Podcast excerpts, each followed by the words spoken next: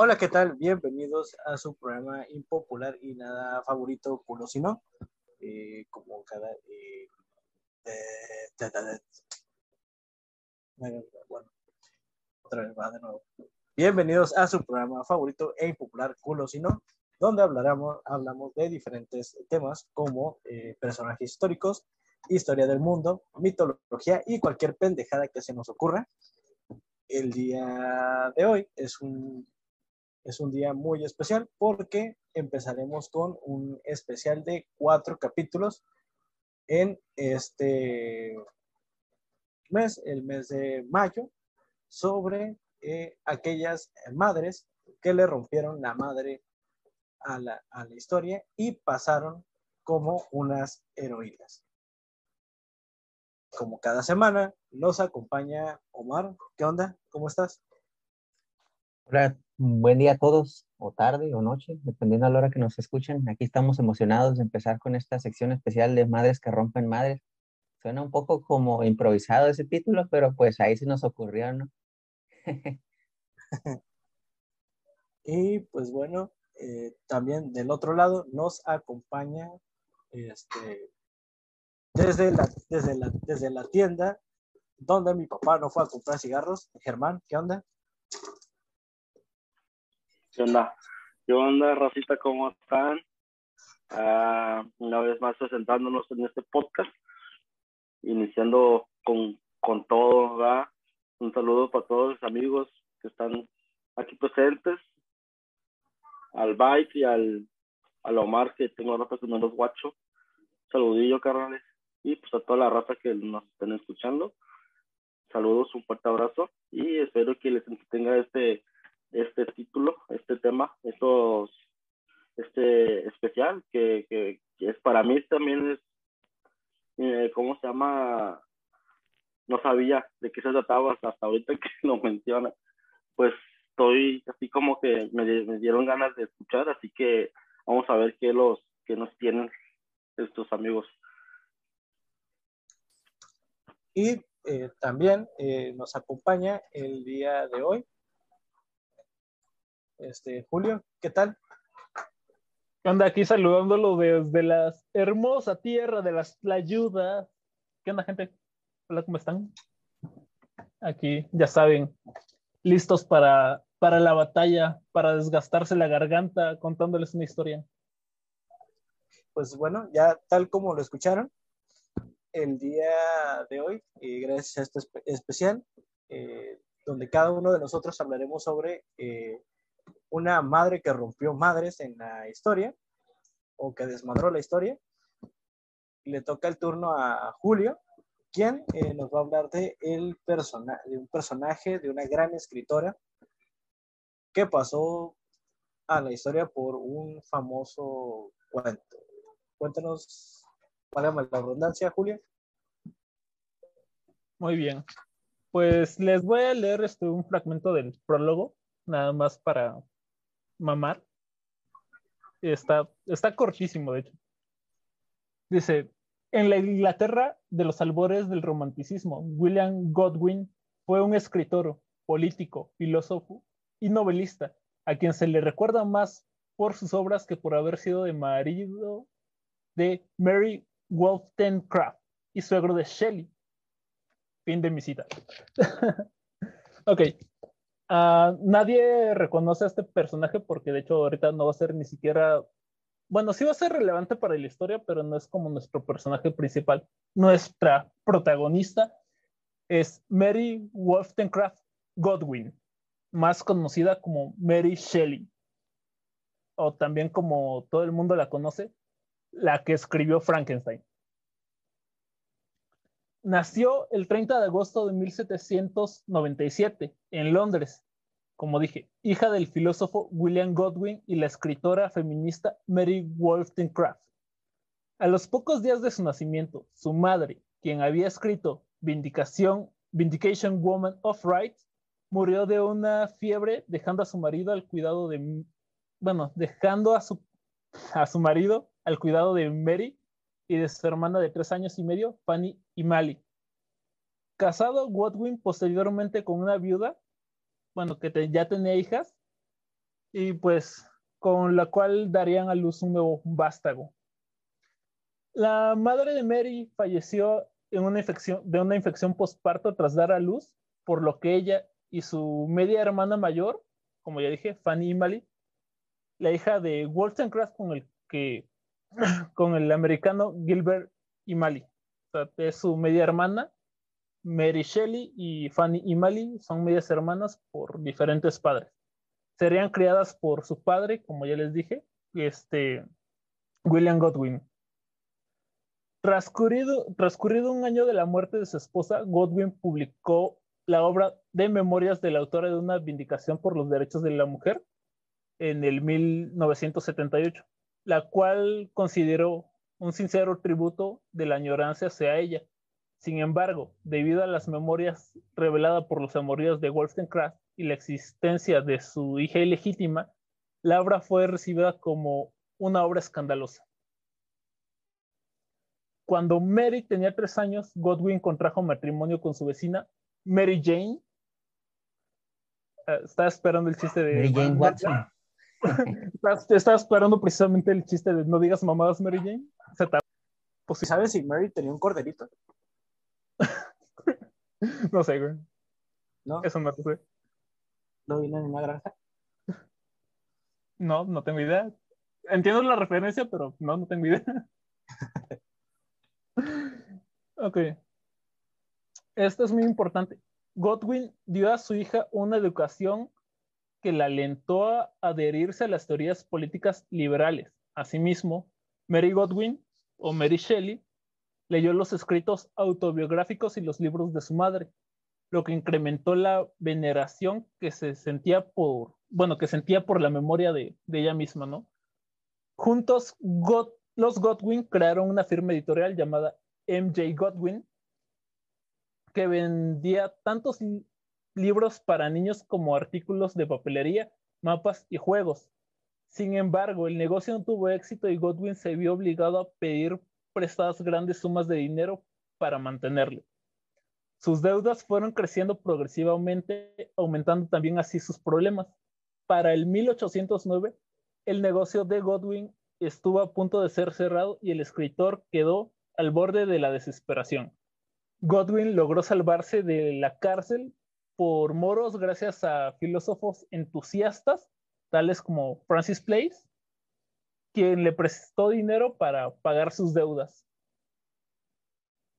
Esto es algo que se me hizo muy interesante y es un dato curioso. Siendo una niña, eh, Mary Shelley se, se evadía en el cementerio de Saint Pancras, donde fue entrenada por, bueno, donde fue enterrada su progenitora sobre su tumba, aprendió a leer, su padre solía acompañarla y pues junto a su hermana Fanny practicaban la lectura sobre las lápidas.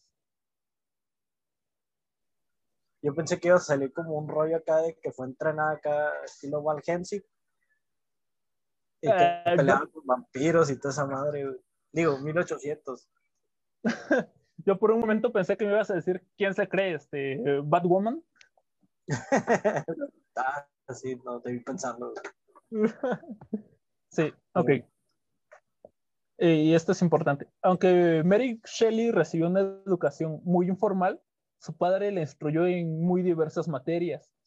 A menudo, a menudo enseñaba a sus hijos con métodos de educación antiguos y ellos tenían acceso este, a la biblioteca del- de la librería.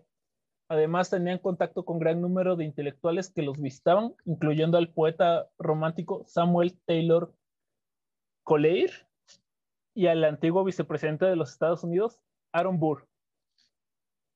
Godwin admitió que no estaba educando a sus hijos según la filosofía de, de su fallecida esposa Mary Wollstonecraft, sino que pues le enseñaba más a su estilo político.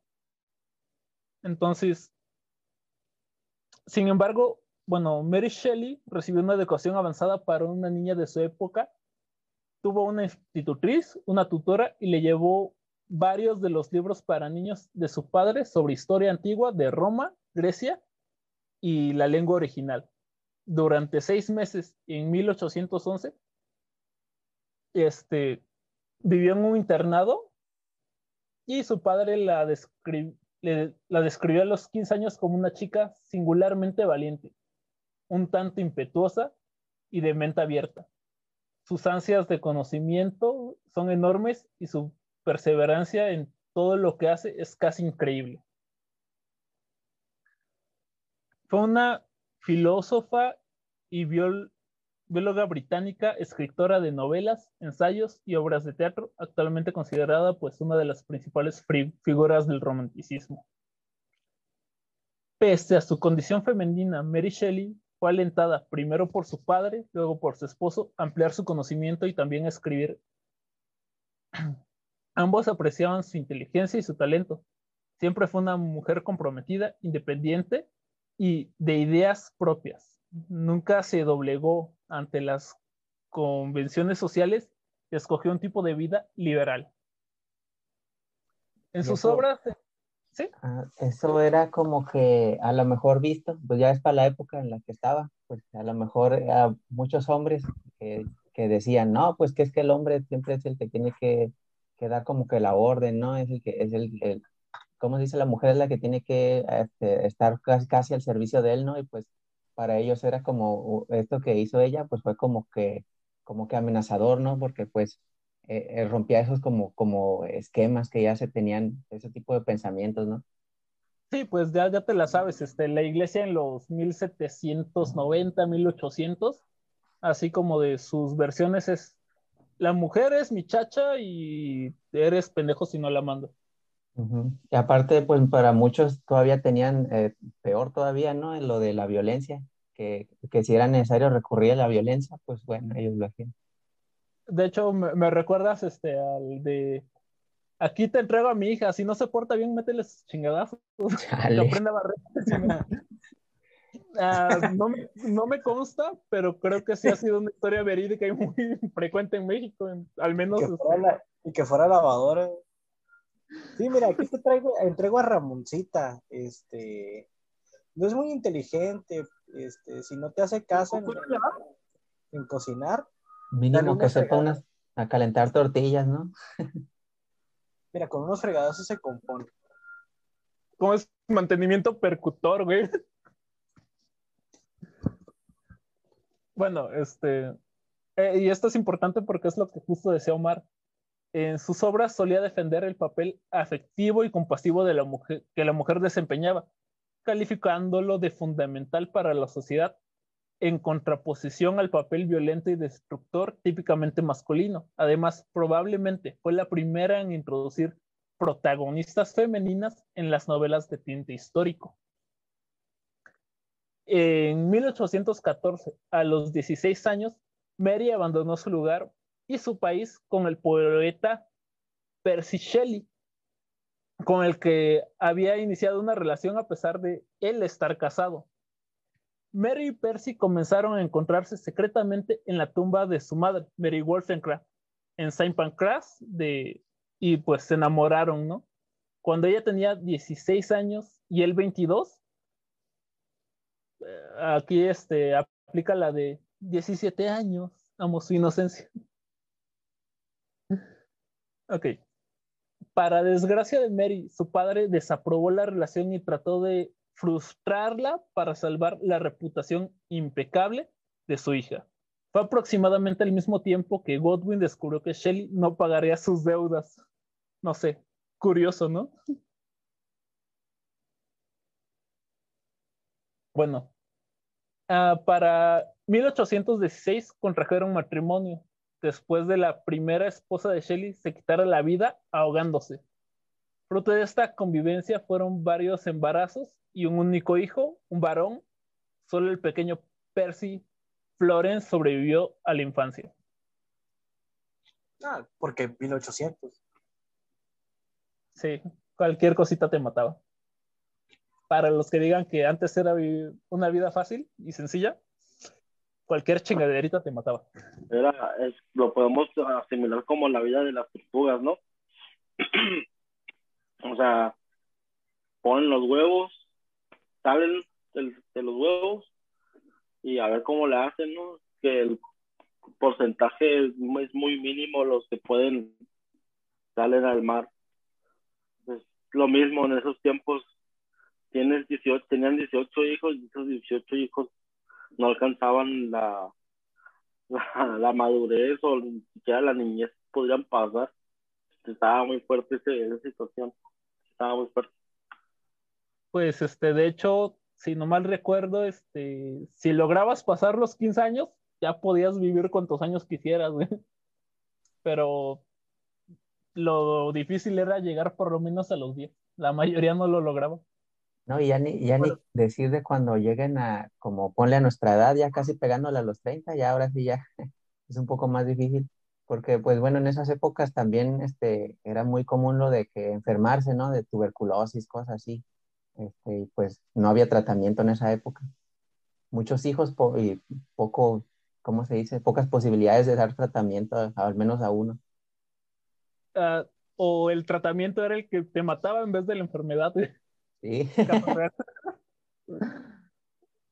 bueno, como les digo, no, Mary se enamoró de Percy Shelley, uno de los seguidores políticos de su padre que estaba casado con otra mujer. Ambos tuvieron, pues, una hija, lo cual este, supuso un escándalo para la época. La niña falleció al poco tiempo de nacer, la mujer de Percy se suicidó al poco tiempo, como ya les digo, lo que posibilitó la boda entre Mary y, este, y Percy. No manches.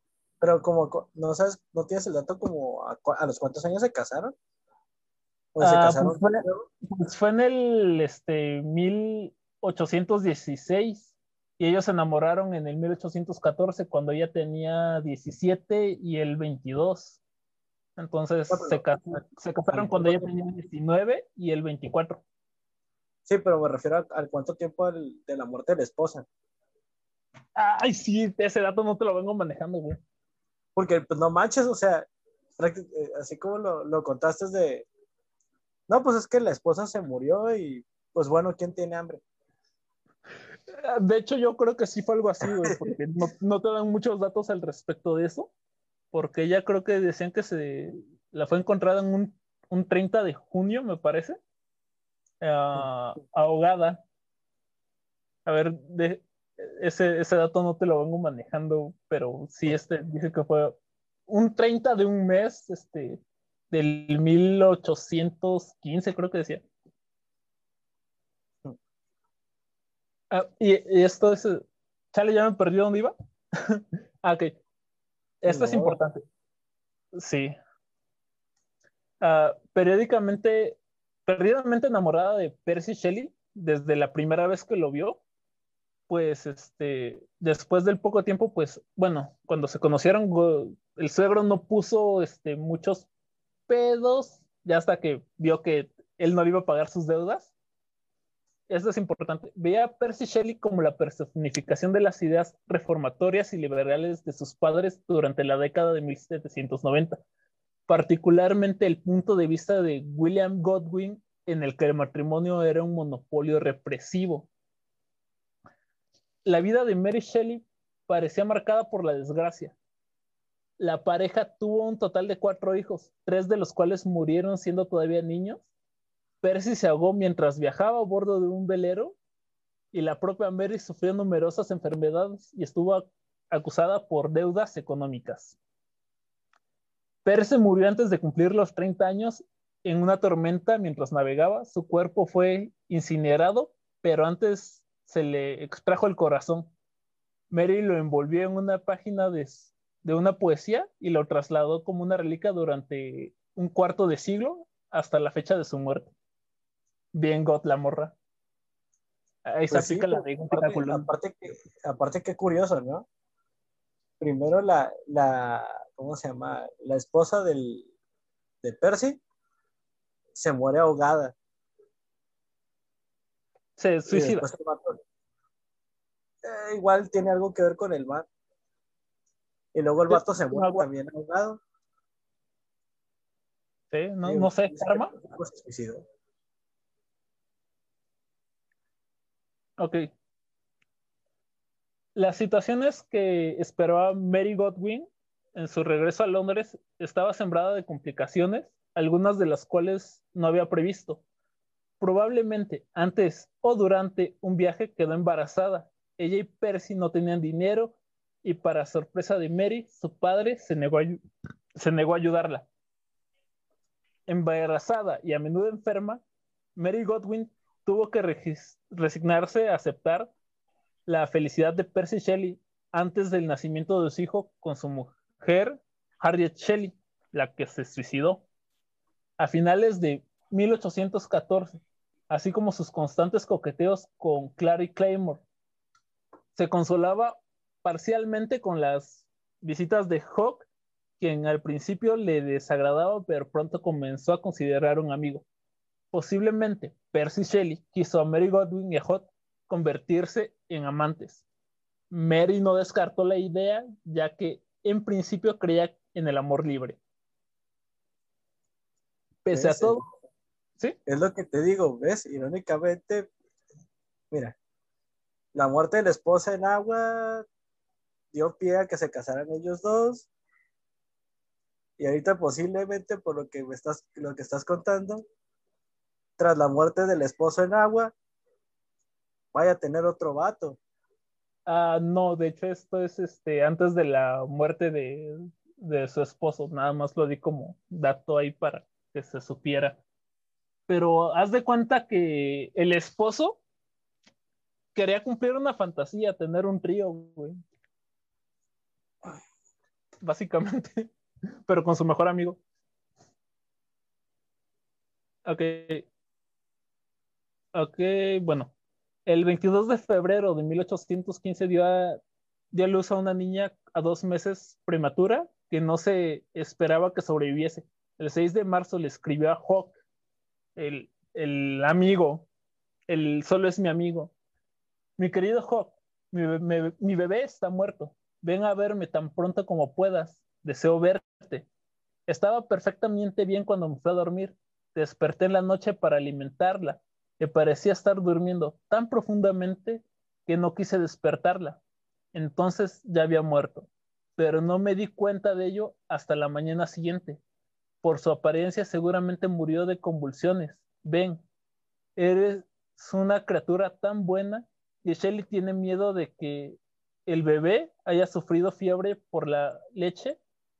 Por el momento ya ha dejado de, ya, ya ha dejado de ser madre. O sea, ya soy libre otra vez. Ya, otra vez, véngase papá, véngase mamá, véngase papá. ¿Qué onda? ¿Te vienes o no te vienes? A ver, ¿dónde me vengo? ¿Adentro o afuera? Casi, casi le dice, ¡ay, Drake, sí se murió! Ay, güey. Y se supone que esta madre es seria, güey. Ah, sí. Perdón. Ok. Ah, la pérdida de su hija causó depresión en Mary Shelley, quien comenzó a tener visiones del bebé, lo que normalmente dicen que ocurre en, un embarazo, bueno, en un aborto espontáneo o en un aborto provocado, o incluso después de nacido, que fue este el caso, ¿no? Sin embargo, volvió a quedar embarazada y se recuperó durante el verano. Al morir su abuelo, Sir Shelley, las finanzas del poeta se recuperaron, la pareja tomó vacaciones en Torquay, más tarde alquiló una casa de campo en Bishopsgate, al borde de Windsor Great Park. Se sabe muy poco sobre este periodo de la vida de Mary Shelley, ya que su diario desde mayo de 1815 hasta julio de 1816 se ha perdido. Percy escribió su poema Alastor y el 24 de enero de 1816, Mary dio a luz a segundo hijo, William, nombrado así de esta forma por su padre, al que apodaron Will, Will Mouse. Me el apodo Will Mouse. Me suena como Moe.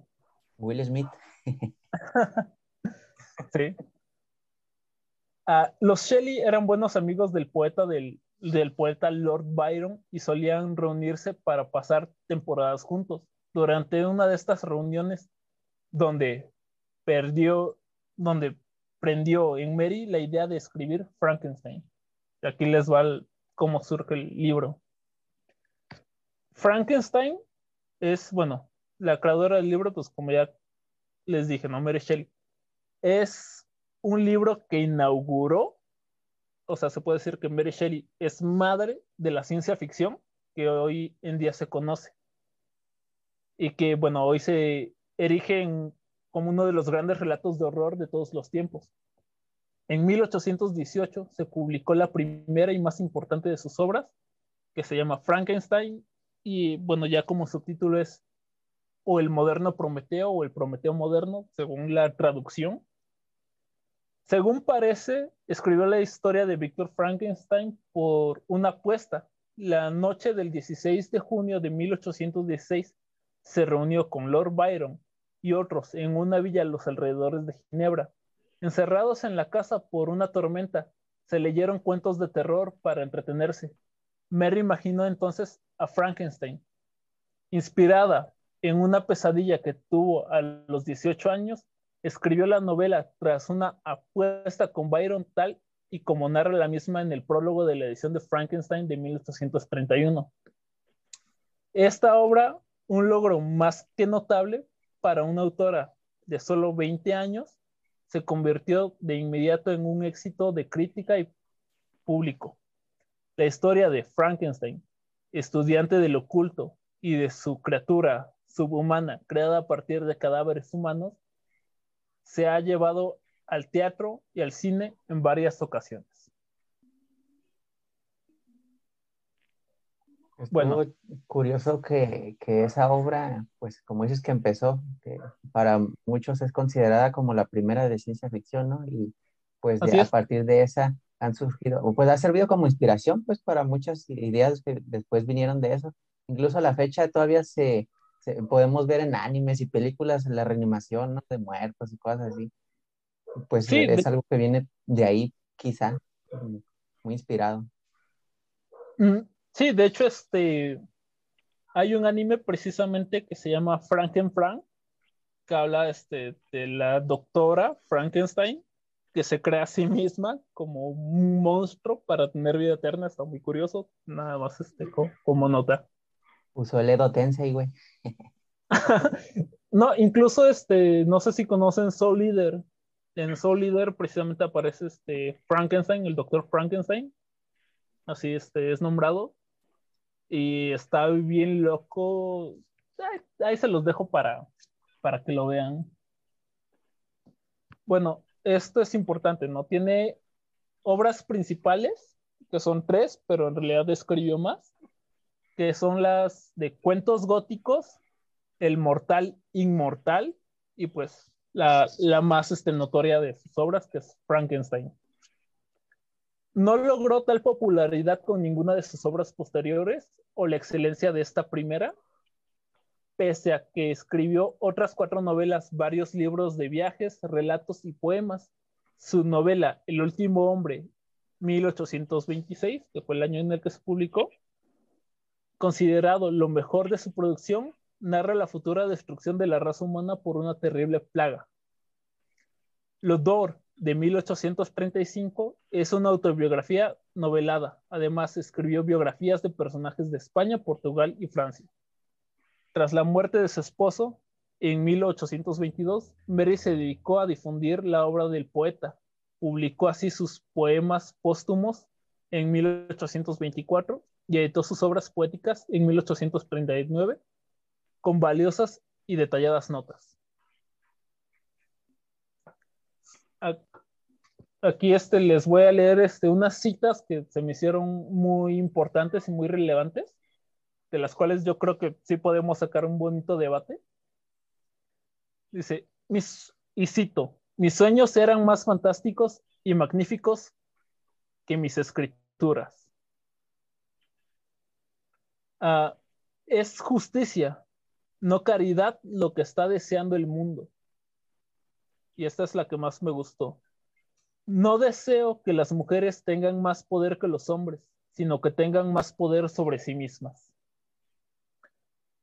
La vida y la muerte me parecen límites ideales. Es difícil creer que el destino de un hombre sea tan bajo que le lleve a nacer solo para morir.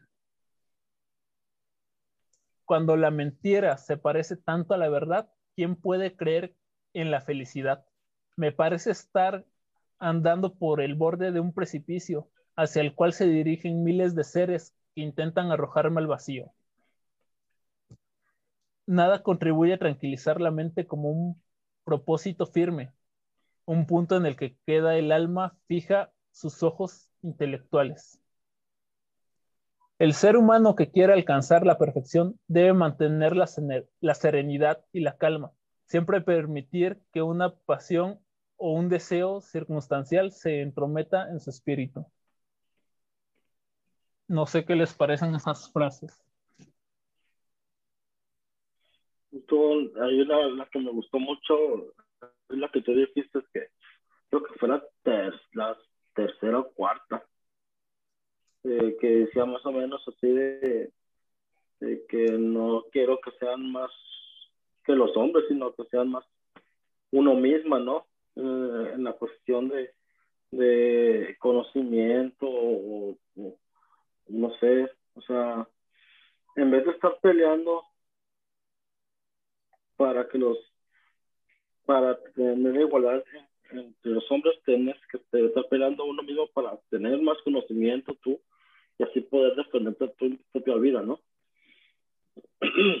Sí. Yo creo que sí debería, yo creo que sí debería ser porque todo esto no se gana con con meeting o violencia, sino por conocimiento.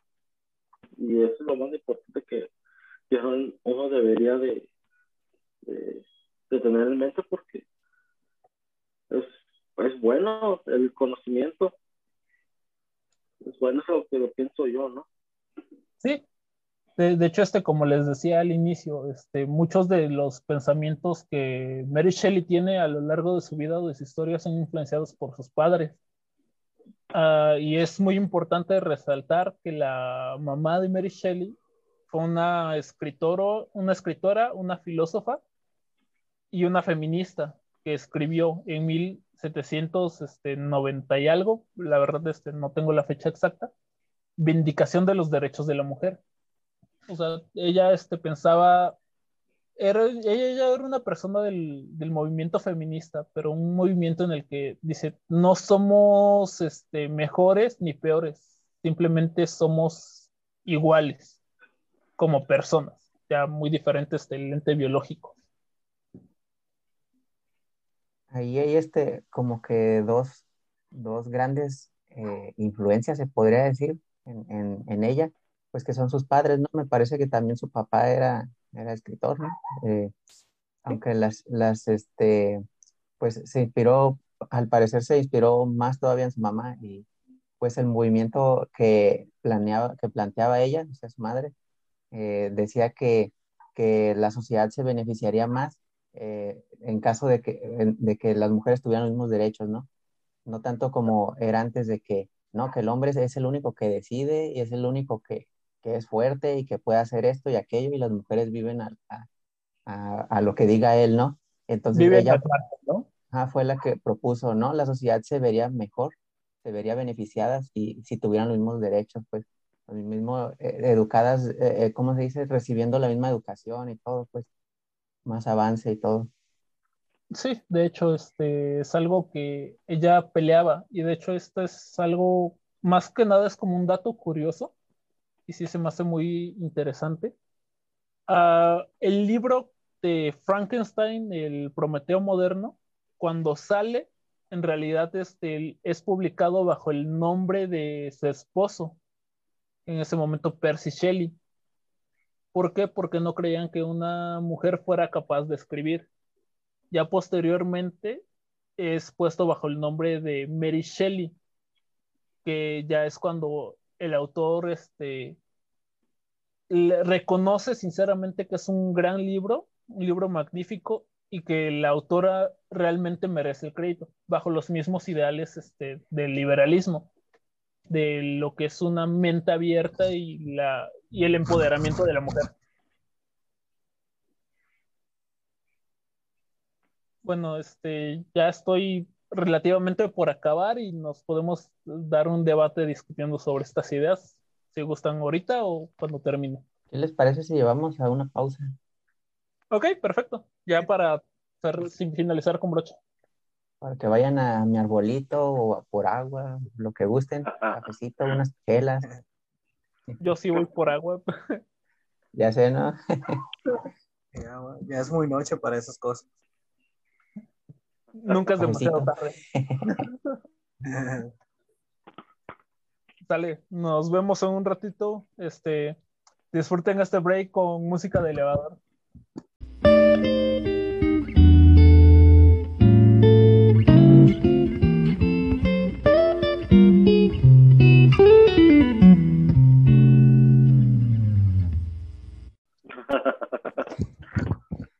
Nos vemos. Dale. Y bienvenidos de vuelta. ok, ya, ya, ya después de haber descansado la vejiga, ya después de haber aclarado la garganta con un vaso de agua, seguimos. es importante este, bueno, recalcar, me iba a regresar un poquito al 1816, pero honestamente no es un dato tan importante o tan relevante. Pero bueno, Mary Shelley en 1831 describió el verano como húmedo y poco amable en lo que respecta al clima, ya que la lluvia incesante nos obligó a encerrarnos durante días en la casa. Y esto es citando un poco más textual este, sobre cómo se creó este, el, personaje, ¿no? Ah, entre todos, entre otros temas, la conversación se basaba en los experimentos del filósofo del siglo XVIII, Erasmus Darwin, del que se decía había animado materia muerta y de la posibilidad de devolver la vida a un cadáver o a distintas partes del cuerpo. Sentados alrededor de una fogata en la villa de Byron, el grupo también se entretenía leyendo historias alemanas de fantasmas. Esto llevó un día a Byron a sugerir que cada quien o cada uno escribiese su propia historia sobrenatural. Poco después, durante un sueño, Mary Godwin o Mary Shelley concibió la idea de Frankenstein. Y cito, vi con ojos cerrados, pero con una nítida imagen, al pálido estudiante de artes impías, de rodillas junto al objeto que había armado. Ya el horrible fantasma de un hombre extendido y que luego, tras la obra de algún motor poderoso, éste cobraba vida y se ponía de pie con un movimiento tenso y poco natural. Debía ser terrible, dado que sería inmensamente espantoso el efecto de cualquier esfuerzo humano para simular el extraordinario mecanismo del creador del mundo. Comenzó a escribir así, escribirlo, bueno, escribir, que sería la historia corta con la ayuda de Shelley. Amplió el cuento hasta convertirlo en su primera novela, Frankenstein, el Prometeo moderno, publicada para el año de 1818 más tarde describió el verano en Suiza como el momento en el que por primera vez salté de la infancia a la vida real. Ah, y es importante, no sé, este, qué tanto conozcan de la historia de Frankenstein. Sea, alguien, este, aparte de lo que han visto en cine, ¿alguien sabe realmente más o menos de qué trata Frankenstein? La verdad no mucho, pero es el, lo, el doctor. El doctor, el doctor, ¿cómo se llama? Que hizo, hace experimentos, ¿no? Ajá. Es lo único que yo conozco, no, la verdad no tengo la cultura de, de sobre ese tema. Ok, uh, ¿alguno, Chuy, Omar? Eh, yo lo poco así que, bueno, pues seguramente sí lo leí así un relato corto cuando iban como en prima, algo así, pero lo único así como que, que recuerdo que he visto así en películas y muchas cosas así como parodias y ese tipo es de que pues al final la, gente pues lo ve como un, lo, como un monstruo, ¿no? Eh, y es cuando, eh, eh, cuando intentan que no sé si intentaron quemar al- tanto al doctor como al monstruo o solamente al monstruo. Y al final ahí es donde, donde tú como lector te das cuenta, ¿no? De que es más bien el, el monstruo, eh, pues no es tanto en realidad él, sino como los prejuicios de la gente y, y las actitudes, ¿no? Que tenemos. Es como un tipo de enseñanza que he encontrado, más te digo, no sé si es como se diría canon, porque es lo que yo he visto así en otros lados, otras interpretaciones, interpretaciones. Es una referencia cultural. Sí. Sí. No sé qué tan canon sean. Como al 50%. Pues es como Sí. todo, ¿no? Yo creo que también se, de- se, puede, se puede asimilar al, a estos tiempos, que cómo se llama al tiempo de, juzgar a la gente solamente por ser diferentes, ¿no? Yo, yo creo que se, re- se, se refería mucho a eso. O sea, tipo, tipo figura o cómo se llama, hacer una similitud eh, en esos tiempos. En esos tiempos que inundaba la ignorancia, por decirlo así. Ahorita ya no hay pretexto, la verdad. Ya no hay pretexto para decir, ¿sabes qué? Yo no sabía que esto puede herir a la gente. O que, o sea, decir que eso no le importa, que, se, que dañen a, a, a ciertas personas por ser diferentes. Y todos señalan a la, a la persona, ¿no? O sea, es, para mí es lo mismo. A ver, Chuy, ¿tú, tú qué piensas? Pues yo nomás no he leído tal cual el libro, nada más igual, eh, como creo que la mayoría puras este, referencias de la, de la cultura pop sobre el tema de, de, Frank, de Frankenstein. Y hay dos. El, eh, primero, eh, creo que es uno de los, puntos vitales, es como el hombre a veces pretende jugar a ser Dios. O, a- Ok. o en, o en sí, en, eh, más bien como un creador. Al dar, al dar, ¿cómo se llama? Al querer, ¿cómo se llama? Dar vida. Y lo que eso repercute dentro de la, de la sociedad. Y por, este, y por el otro lado también está esta gente que, eh, y esta naturaleza humana donde se tiene miedo a lo desconocido y al, ¿cómo se llama? Ver algo que nunca, o experimentar algo que no, con lo que nunca habían tenido contacto. Existe este, este rechazo.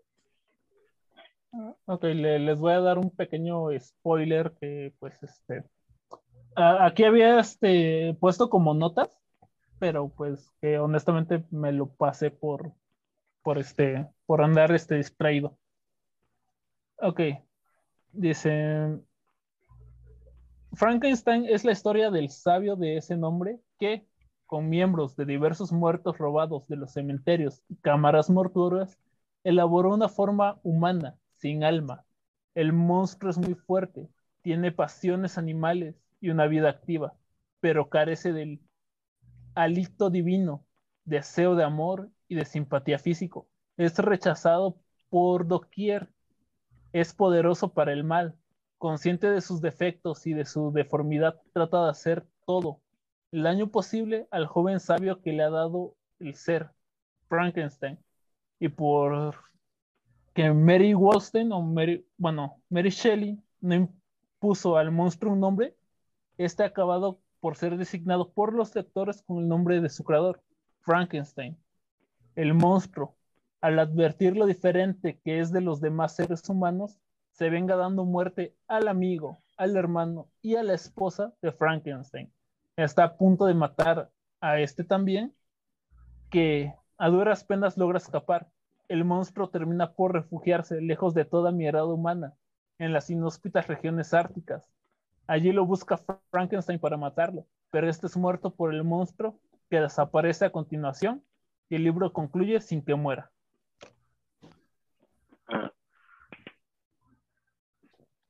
Ya, ya este un pequeño resumen muy rápido. Muy- bastante rápido. es Sí. prácticamente, esto es prácticamente lo, como lo vemos en, la- en las películas, ¿no? No del todo, pero muy parecido. Sí, sí, sí. Sí, es que obviamente no lo van a adaptar en la, al que es el libro, ¿verdad? Porque Sí, y más este, de hecho este sí trata mucho del, de la temática del Prometeo moderno, de, de, que Frankenstein se siente Dios y como Prometeo pues uh, trata de dar algo a la humanidad, pero todo resulta mal, y trata de darle humanidad a algo y le resulta mal. Bueno, ya este, para concluir esta parte, Mary Shelley... una pregunta yo. Eh, pero entonces el, el, doctor como que se da cuenta de, o, o, siente él que comete un error después de, de eso y él mismo decide acabarlo. ¿o como... Así es, pero el monstruo termina como un pues, No, pues que, es, que... no sé si es cierto eso de que tiene una super fuerza, que como, pues creo que sí lo mencionaste, ¿no? ¿Cómo le hace hacer frente a algo así? Pues. Ah, pues después de que, de que mataron a su familia, ¿no? Sí, primero te, pues te das cuenta que es malo. Carece de humanidad, eso es lo principal, carece de humanidad. Entonces él no es realmente malo, sino que no sabe definir cuál es la diferencia entre el bien y el mal, si, eh, si lo que hace va a afectar a otros mm, al mal aspecto, quizá, ¿no? Al inicio, pero poco a poco va adquiriendo este cierto grado de humanidad. Al principio este, sí desconoce mucho, pero va adquiriendo cierto grado de humanidad al punto de pues querer vengarse de, de su creador. Entonces, eh, para, que veas, para que vean que lo que vemos nosotros en, en las interpretaciones de la cultura popular eh, es muy diferente al libro porque, pues, en, eh, como les digo, a veces sale en ciertas partes en las que el mismo monstruo defiende a, a su, a su creador de, del, pues, de turbas iracundas, no sé, que vienen a, a, ya sabes, ¿no? A destruir el laboratorio y a ellos. O el del, mismo, del, mismo, modo como en Drácula, que no, en realidad no, no hay nada romántico ahí. Casi, casi, pues como lo que vemos en la película de, del año fue 90-91. Esa parte es muy diferente a, a pues a, a, lo que vimos al final en el libro. Así es. No, ya, ya como... es, que, es que también quieren acomodar todo, pues, para que se vea bonito, ¿no? Así como que al más llamativo, más, ajá, más llamativo, ajá. El poder del amor. Ay, pues sí. sí, sí, claro. Pero no, o sea, yo, ahora sí que yo diría lo mismo de que bah, prefiero el libro. Aunque no lo lea. Ok, ya este, como les decía, ya para finalizar este último tramo. Mary Shelley falleció en Londres a causa de un tumor cerebral mientras dormía, el primero de febrero de 1851. Su última voluntad fue ser enterrada junto a sus padres que descansan en el cementerio de Saint Peter Bournemouth.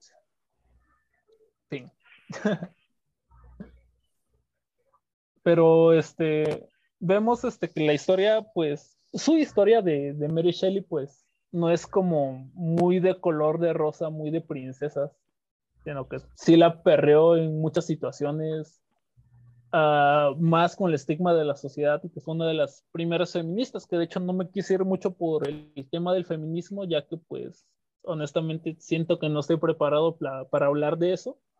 Y creo que ninguno aquí este, estamos preparados para tomar ese tema tan, tan a la ligera. Pues no, no, no, tal vez no estamos listos, pero pues a simple vista sí podemos dar opiniones, ¿no? A menos de que todos tengamos una opinión muy diferente. Ahí sí, ahí sí, porque también hay que tener cuidado porque no vaya a ser nada de malas, ¿no? Y que nos bajen el, el, el, el podcast por, por odio a las mujeres. Pero no, no, no, no. Al contrario, yo siempre he dicho que, que todas todos tenemos las mismas oportunidades y este personaje pues también, ¿cómo se llama? Debió tener su, sus oportunidades en esos momentos difíciles porque pues en esos tiempos era muy difícil y para que sacara sus libros si se diera, si se diera a conocer ya es un logro en esos tiempos ya ya fue un logro sobre el patriarcado por decirlo así sobre el patriarcado. Sobre el patriarcado. Y pues qué bueno, la verdad es que qué fregón que sí se pudo, pero pues como que no, pues el, el macho opresor no, no quiso acceder a más, ¿no? Y todo siguió igual. Pero pues es parte de la lucha. Sí, pues de hecho, este, como te digo, al inicio, pues, este, mucha gente, e incluso este se llegó a hacer la publicación del libro de Frankenstein bajo el nombre de Percy Shelley. Eso fue principalmente como para que la obra despegara, ya después pues se le atribuyó a Mary Shelley por misma insistencia de su esposo, me parece, o si no porque ella estuvo chingando al esposo, pero algo tuvo que haber sido así. Entonces sí se me hace muy, muy interesante su historia. Yo creo que a pesar de que tuvo descuidos este, posiblemente en su embarazo, porque pues los 1800, güey, que un chingados iba a saber por qué se moría un feto. Este, logró tener un hijo y a pesar de todo eso, pues lo logró sacar adelante con, sí, con ayuda, ¿no? Pero a pesar de eso, pues yo creo que sí la rompió como madre, sí, este, trascendió como madre. Y pues fue una madre que realmente partió madres para su tiempo. Sí, pues sí. Ahí sí, mis respetos para, para esa madre. no, eso se escuchó muy despectivo. sí, güey. Mis respetos para esa madre. Esa madre que sí le que la No. No, No, o sea, mira, Ya, si no lo no, si no, si no. lo, si no lo hubieras, Esa madre, si no lo hubieras dicho en ese punto, cualquier persona fuera de México o que no tenga ese léxico, lo hubiera entendido bien. Pero como lo mencionaste, bueno, bueno, ya no, ya es otra cosa. Ahí tenemos un problema porque es cualquier persona no latina. Ajá. Y Todos hablan español, güey. Todos hablan No, no, español. no, sí, cualquier persona no latina, o sea, que no tenga ese dialecto, ese léxico, perdón, de, de, de la, la madre, porque no todos tengamos, tenemos ese, ese dialéctico de la madre, más en México, ¿sabes? Pero recuerda que este es un podcast en español, entonces todo aquel que habla español entiende esa madre. mm, No, porque no todos tienen el- la palabra madre como la tenemos en México. Pero pues A la eso mayoría me de los, refiero, a eso me Pero- refiero. de los que nos escuchan son de México. Tal vez sí, pero yo me refiero. Es más, si no hubieras dicho, si no hubieras dicho eso, y hubiera quedado en un término, en un término neutral. Pero como lo dijiste, bueno, ya no está de mí. ya no está de mí. Madre. Man, hay un pastel en la mesa, ¿dónde te sentaste? No, sin comentarios. ¿Tú dónde te sentaste? Sobre el pastel, güey, lo siento. Bueno, cada quien sus gustos. Mira, están hablando, así que ya sé dónde se sentaron. También tú comentaste, ya sabemos. A mí, a mí nada más respecto a lo del tema, se me hace un poco, por un lado, pues que sí está algo triste, ¿no? Que dicen que su vida no fue tan, tan, tan color de rosa, este, a pesar de que pues era muy talentosa, ¿no? Y pues escribió un libro que pasó a ser reconocido, uno de los más conocidos en la historia. Quizá en su tiempo no, pues no tenía tanta popularidad como ahora, ¿no? Imagínate si ella resucitara y viera todo lo, todo lo que ha hecho, lo que ha logrado su libro, pues todas las, ¿cómo se dice? Todo lo que se ha inspirado en ella, pues, eh, pues sí, quizá pudo haber eh, merecido más, ¿no? Yo creo que merecía más en, en su vida, con ese talento que tenía. Yo, yo digo que logró, si bien no lo justo, logró algo grande. Eh, tal vez no este, en su momento, pero logró algo muy grande, la verdad. Sí, no, pues es que es de esas obras, de esas obras que en un principio en la época no es como muy muy comprendida y, me- y menos cómo se llama viniendo de porque 1800 de una mujer. Pero sin embargo en el, en el contexto en el que ella en el que ella vivió y, y, con los y cómo se llama con los familiares que tenía con los amigos que tenía pues sí pudo dar como un impulso pues para que su obra por lo menos fuera fuera preservada Sí, bueno, este es un dato curioso que sí se me hizo curioso cuando estaba leyendo, bueno, cuando leí la primera versión de Frankenstein que yo tuve en mis manos, ah, ella decía, y citando textualmente, que muchos médicos alemanes creían que la resucitación era posible y que se basaban en su escrito de Frankenstein para poder lograrlo. Me parece que para el 1916, cuando, estaba, cuando estalla la Primera Guerra Mundial, muchos médicos alemanes intentan replicar los experimentos narrados en, en el libro. O sea, está, está interesante nada más esa parte. Sí, se me hizo muy curioso. Digo que los alemanes estaban bien locos en, ese, en esa época. Digo, porque querían experimentar con lo que sea prácticamente. Sí, Y lo reforzaron en, y lo reforzaron en el en el 30, en el en los 30. Lo reforzaron. Hicieron Los sus experimentos. Hicieron sus experimentos con judíos y todo ese rollo. O sea, sí están pasados de lanza. Porque sí, sí escuché o sí he leído que tenían experimentos como tal vez fue un- tal vez es un poco ficticio, pero o sea, creerlo no me cuesta porque si, si, hacían miniaturas con las pieles de y rostros de, de los mismos judíos, no sé si han visto esas imágenes, que no pudieron hacer ese tipo de cosas, ¿verdad? Pero bueno, o sea, queda, queda en los archivos que no podido leer o no he tenido tiempo. Pero sí está, están pasados de lanza. Bueno, este, no sé si hay alguna otra cosita que tratar, si no, este, este, pues vamos a ver qué, qué procede. Yo creo que, pues, yo de mi parte creo que no. Este, bueno, no por el momento. No sé los demás qué opinan.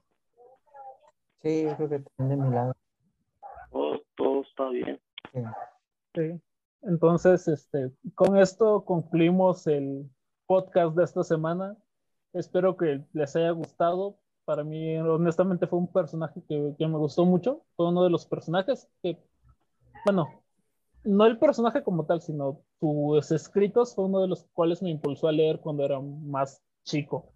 Al principio no entendí su lectura y ahorita que le estaba dando una repasada me di cuenta de que es más profundo de lo que realmente este, concebí en su momento cuando lo leí la primera vez.